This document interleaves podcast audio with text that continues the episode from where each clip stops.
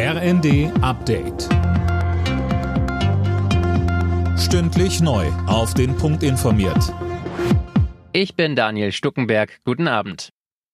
Deutschland will die Ukraine mit weiteren Waffenlieferungen unterstützen. Das hat Verteidigungsministerin Lamprecht in der ARD angekündigt. Mit Dänemark und Norwegen will man den Bau von 16 Panzerhaubitzen finanzieren, die kommendes Jahr in die Ukraine geliefert werden sollen. Zuvor hatte Lamprecht bereits ein Luftabwehrsystem in Aussicht gestellt. Stellen Sie sich das vor, was das bedeutet für Kinder, für ältere Menschen, ständig dieser Angst, diese Bedrohung ausgesetzt zu sein, dass es jederzeit zu dieser Situation kommen kann. Die Luftverteidigung ist mittlerweile ganz zentral in den Fokus gerückt und Deutschland wird da an der Seite der Ukraine stehen. Als erstes Regierungsmitglied verortet Gesundheitsminister Lauterbach Deutschland im Krieg. Lauterbach twitterte, wir sind im Krieg mit Putin. Verteidigungsministerin Lamprecht widerspricht in der ARD und sagt ganz klar, wir werden keine Kriegspartei.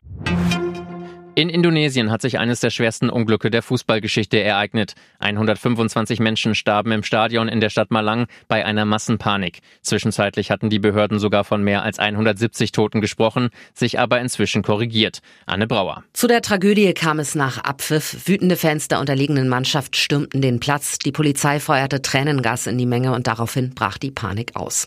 Viele Opfer erstickten oder wurden totgetrampelt. Der DFB twittert, wir sind fassungslos. FIFA-Präsident Infantino sagt, die Fußballwelt ist in einem Schockzustand und auch viele Clubs, ob Manchester United oder der FC Liverpool, der FC Barcelona oder Eintracht Frankfurt, sprechen den Opfern und Angehörigen ihr Mitgefühl aus. Zum Abschluss des achten Spieltags der Fußball-Bundesliga hat Schalke 04 eine Heimniederlage kassiert. Am Ende eines turbulenten Spiels mussten sich die Gelsenkirchener 10 Augsburger mit 2 zu 3 geschlagen geben. Zuvor hatten sich Hertha und Hoffenheim mit 1 zu 1 getrennt. In der Formel 1 hat Red Bull-Pilot Sergio Perez den großen Preis von Singapur gewonnen. Direkt dahinter kamen die Ferrari-Piloten Charles Leclerc und Carlos Sainz ins Ziel. WM-Spitzenreiter Max Verstappen wurde nur Siebter. Alle Nachrichten auf rnd.de